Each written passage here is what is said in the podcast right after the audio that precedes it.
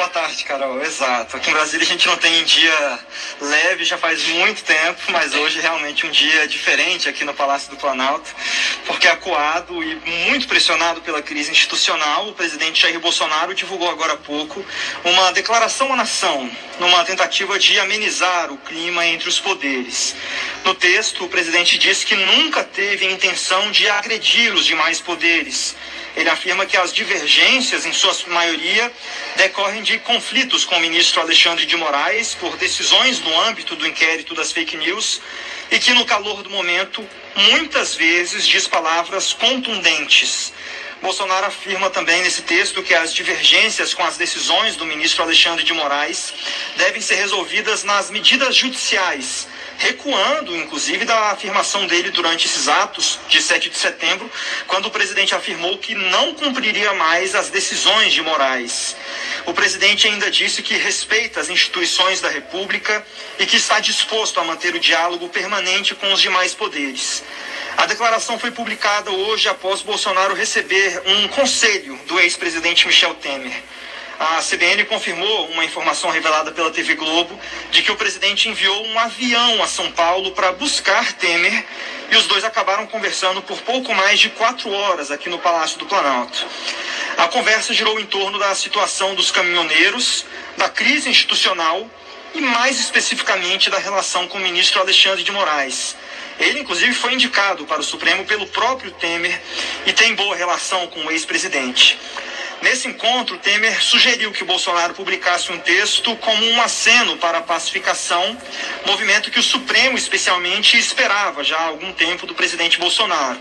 Mas as fontes aqui do Planalto, Carol e Muniz, sempre ressaltam que esses movimentos do presidente Bolsonaro precisam ser entendidos com cuidado. Isso porque, apesar dessa fala, Bolsonaro faz logo mais uma live nas redes sociais e conversa também com apoiadores ali no, no famoso cercadinho. E nesses encontros pode voltar a atacar as instituições e esticar a corda. Também conversando aqui agora, nesses últimos, nessa última hora, com alguns assessores presidenciais, muitos deles afirmam que Bolsonaro estava muito mas muito preocupado com essa situação dos caminhoneiros, é, entendendo que ele poderia perder um pouco o controle da situação.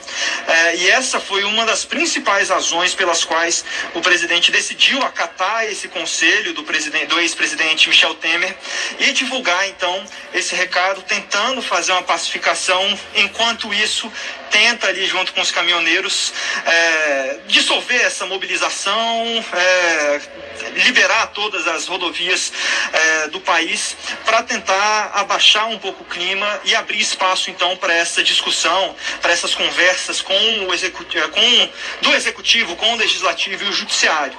E eu também já começo a receber algumas reações ali do próprio Supremo, é, conversando aqui agora há pouco com um interlocutor ali do presidente ministro Luiz Fux.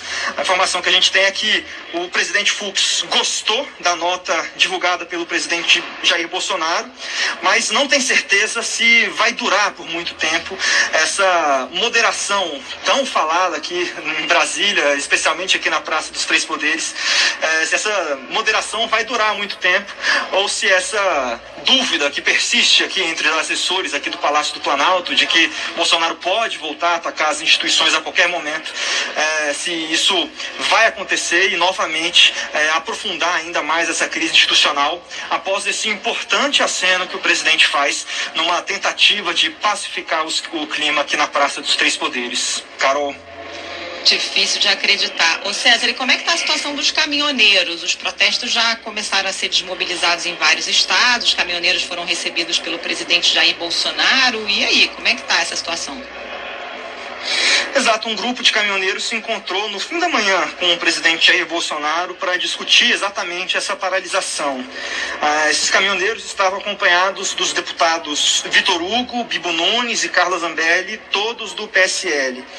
Segundo eles, o presidente não fez nenhum pedido para a categoria se desmobilizar.